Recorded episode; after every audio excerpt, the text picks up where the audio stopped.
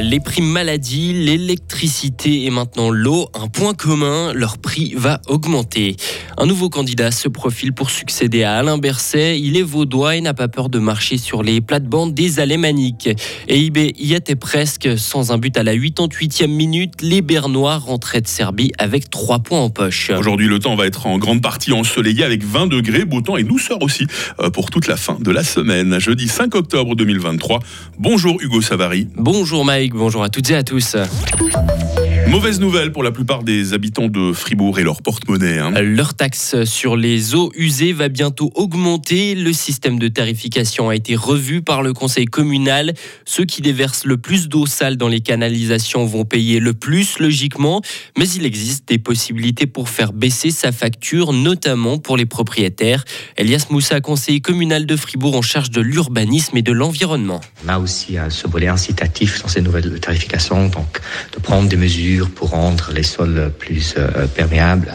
Par exemple, notamment euh, en installant dans, son jardin un système de rétention d'eau pluviale et d'utiliser après cette eau pluviale pour arroser son jardin. C'est typiquement une des mesures euh, qu'on peut mettre en place et qui potentiellement peut aussi influencer votre facture au niveau de la taxe de base.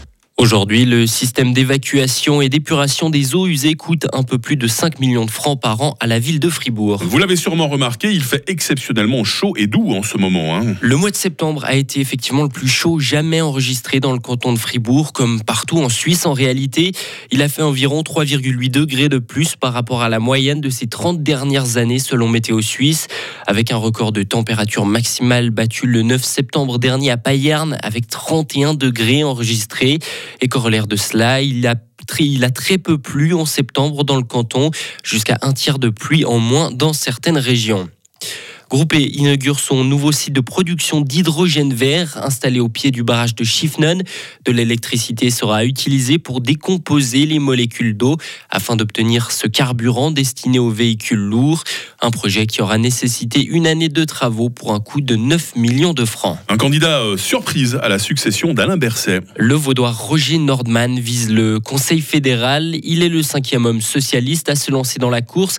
Roger Nordman met en avant son expérience de parlement capable de discuter et de négocier avec n'importe qui. Le socialiste siège au Parlement depuis 19 ans. Il a présidé le groupe socialiste durant 8 ans. Mais est-ce que sa candidature ne risque-t-elle pas d'embarrasser ses collègues quand on sait que le siège doit plutôt revenir à un alémanique? La réponse de Roger Nordman. Moi, je pose ma candidature de manière tout à fait sereine. Je construis pas des équipes à l'intérieur du groupe. Les gens me connaissent, ils savent comment je fonctionne. C'est ceux qui me connaissent peut-être le mieux. Et ils savent ce que j'apporte, comment je construis les majorités, comment je discute les problèmes jusqu'au fond pour que vraiment ils soient traités. Ça, c'est un, atout que j'apporte. Après, ils décideront en fonction de leurs préoccupations, de ce qu'ils jugeront adéquat pour l'Assemblée fédérale, de ce qu'ils jugeront possible. C'est pas mon rôle de trancher. Mon rôle, c'est de me mettre à disposition. C'est ce que j'ai décidé de faire pour le bien commun. Les prétendants ont jusqu'au 29 octobre pour faire acte de candidature. Les socialistes désigneront leur ticket le 25 novembre et l'élection est planifiée le 13 décembre.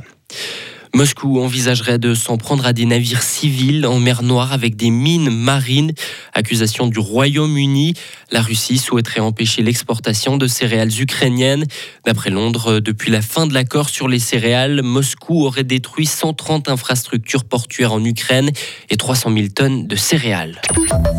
Un peu de sport, Hugo, en football, match nul hier soir euh, d'IB en Ligue des Champions. Hein. Les Bernois ont partagé l'enjeu de partout face à l'Étoile Rouge de Belgrade.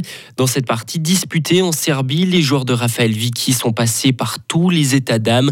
Un sentiment partagé à l'heure de l'interview par le défenseur bernois Mohamed Ali Kamara. On avait des possibilités pour, euh, pour tuer le match, pour mettre le troisième. Euh, après, c'est le foot. Hein. Eux, ils ont poussé, ils ont poussé chaque corner dangereux. Ce qui est logique aussi. c'est une belle équipe. voilà, ça aurait pu de notre côté, mais ce qui est très frustrant, c'est le premier but. Et dans l'autre match du groupe, Manchester City a gagné hier soir 3 à 1 à Leipzig. Pour son prochain match, IB accueillera les Anglais le 25 octobre au Vangdorf. Et enfin, pour terminer, la Coupe du Monde 2030 promet d'être un peu particulière à nouveau. Des matchs de foot seront organisés sur trois continents et dans six pays différents, a annoncé la FIFA. En réalité, la compétition aura lieu au Maroc, en Espagne et au Portugal, mais trois matchs seront néanmoins joués en Amérique du Sud. L'Uruguay, l'Argentine et le Paraguay accueilleront des rencontres pour célébrer le centenaire de la Coupe du Monde. Donc ça veut dire que ces équipes, elles vont voyager entre tous ces pays et tous les continents. Hein. C'est ça, visiblement, on aime bien le voyage à la Voilà, FIFA. on, on voit déjà venir les critiques par rapport à l'empreinte carbone. Je pense que ça va pas tarder, Hugo. Hein. Ouh, ça ne devrait pas tarder, effectivement. Heureusement, c'est que trois matchs en Amérique latine et après on rapatrie un petit peu, Ah. mais ça fait quand même. Ouais, ça fait des voyages, hein, ça, fait des miles. hein. voyages un Ouais, peu inutiles à ça mon fait sens. du kérosène. hein. Bah voilà, Hugo Savary hein, qui va nous accompagner euh, pour l'actualité tout au long de cette matinée. Toute l'équipe nous rejoint dans quelques instants. On va vous présenter notre invité électoral du jour et vous poser la question du jour aussi. hein. Retrouvez toute l'info sur frappe et frappe.ch. Il est 6h06. La météo avec Chory Cheminée à Grange Paco et sa nouvelle gamme de cheminées de haute qualité avec vitres sans cadre ni poignée à découvrir sur chory-cheminée.ch.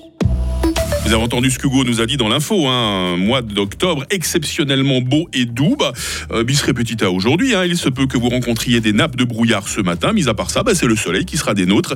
En tout cas, jusqu'en fin d'après-midi, quand de gros nuages vont commencer à transiter au-dessus de nos têtes. Les températures, alors un peu fraîches le matin, 7 degrés à Fribourg, 8 à Bulle, 9 à Estavayer-le-Lac. Mais cet après-midi, nous aurons quand même 18 degrés à Châtel-Saint-Denis, 19 à Fribourg et 20 à Payerne. Euh, nous retrouverons plus ou moins la même météo demain vendredi, en temps ensoleillé, avec toutefois des grisailles matinales, des voiles de nuages élevés, température minimale 7 degrés, maximale 19, tendance à la bise. Et puis le week-end, dans la foulée, s'annonce des plus agréables lui aussi, Euh, du soleil, des températures de 20 degrés samedi, 22 degrés dimanche, et aucune dégradation ne semble se profiler pour la nouvelle semaine. Alors forcément, on est content d'avoir du soleil en automne, mais bon, un petit peu de pluie, ça ferait du bien à notre nature quand même. Nous sommes euh, jeudi, nous sommes le 5 octobre, 278e jour, les fleurs, le prénom fleur aujourd'hui à la fête. Attention à ne pas éternuer si vous avez le rhume des foins. Il fera jour de 7h34 à 19h.